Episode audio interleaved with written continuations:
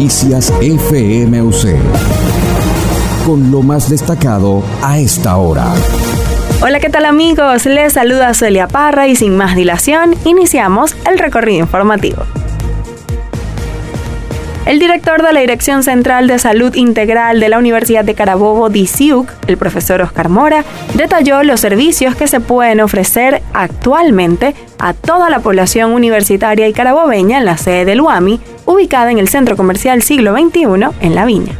No solamente tenemos la atención primaria en salud, como es la urgencia o la emergencia, donde van a ser atendidos por médicos generales, que lleva el servicio de cirugía ambulatoria, en el cual se realizan eliminación de quistes sebáceos, eliminación de lipoma, de lunares, biopsias, eh, cualquier cosa que la población carabobeña y el universitario desee y que esté en nuestras manos resolver, nosotros lo podemos hacer. Mora explicó que todas las consultas son gratuitas para los universitarios. Sin embargo, para la comunidad carabobeña las consultas médicas tienen una pequeña contribución de 10 dólares. Enumeró las diversas especialidades que están disponibles.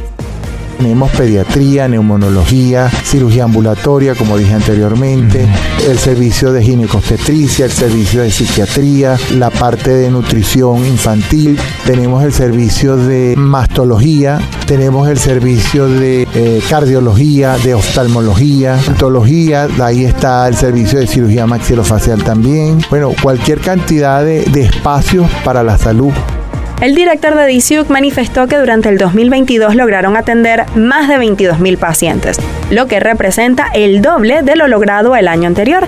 Finalmente, Mora anunció que se retomó el servicio de ambulancia, logrando dos traslados de manera efectiva en su primera semana de funcionamiento. Hasta aquí el reporte informativo de esta hora. En los controles nos acompañó Wilmer Moncada. Narro para ustedes Zulia Parra, CNP 18973.